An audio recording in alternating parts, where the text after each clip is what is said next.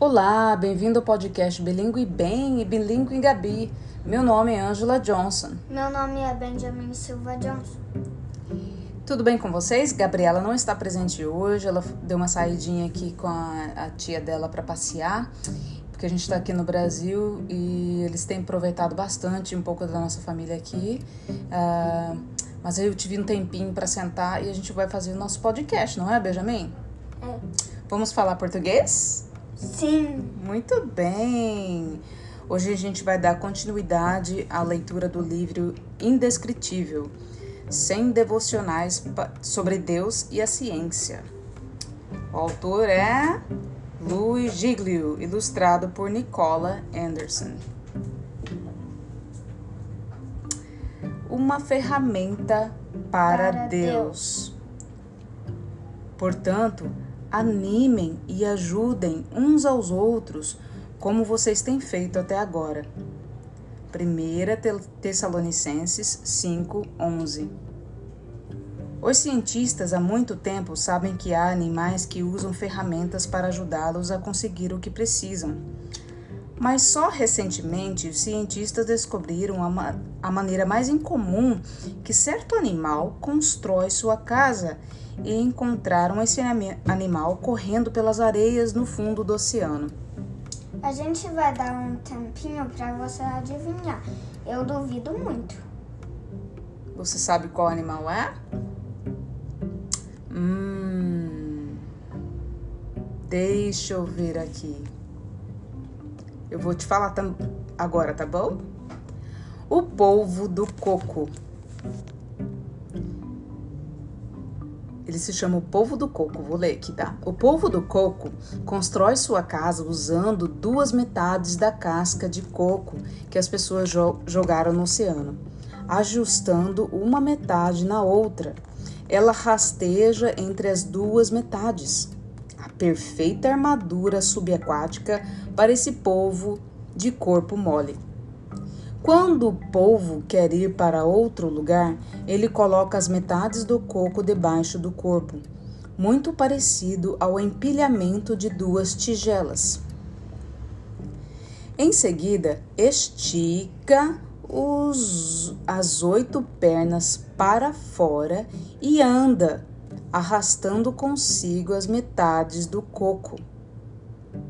Os cientistas descobriram que os polvos do coco desenterraram as metades do coco de areia e esguicham-se desculpa, e esguicharam-nas com jato de água para limpá-las antes de entrar.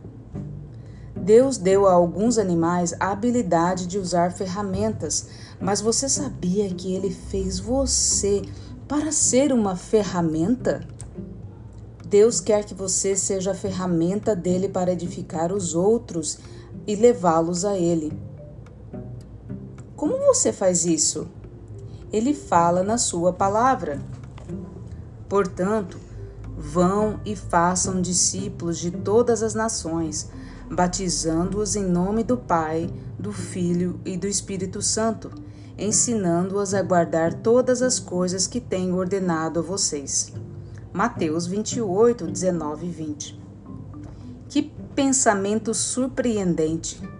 Deus usa você para edificar o reino dele e ajudar os outros a conhecê-lo. Vamos orar aqui a oraçãozinha do livro. Senhor, eu quero ser uma ferramenta na edificação do teu reino. Ajude-me a viver uma vida que expresse ao mundo quem tu és. Que incrível! O polvo do coco é apenas um dos animais que usam ferramentas. Há um gru grupo de golfinhos nariz de garrafa na Baía Shark, na Austrália, que leva esponjas do mar no bico para agitar a areia do fundo do mar e encontrar outras presas escondidas.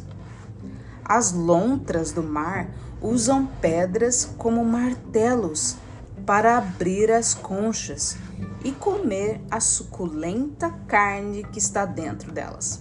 Olha que interessante.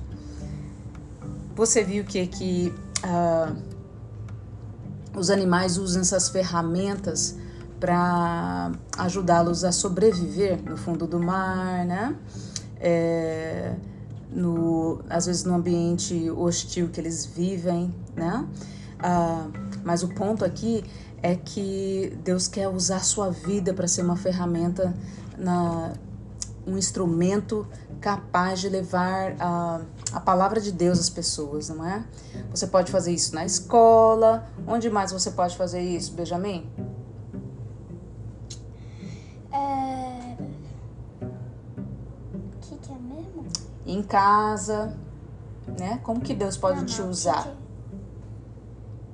que- Tipo, os lugares? É, Tipo, em restaurante, não é muito comum.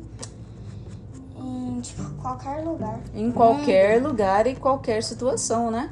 Se você Debaixo estiver da água. Se você estiver no ônibus, você pode ajudar uma senhorinha. Se você tiver a oportunidade, você pode compartilhar do amor de Deus com ela ou com a pessoa que está do seu lado.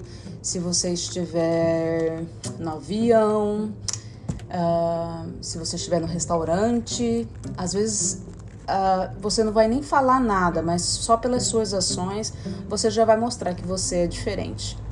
É, mas não pode ser, tipo, só pra pessoas também. Pode ser pra animais, pra plantas, pra qual, tipo, qualquer coisa. Menos, tipo, imagem de deuses e outra coisa. assim.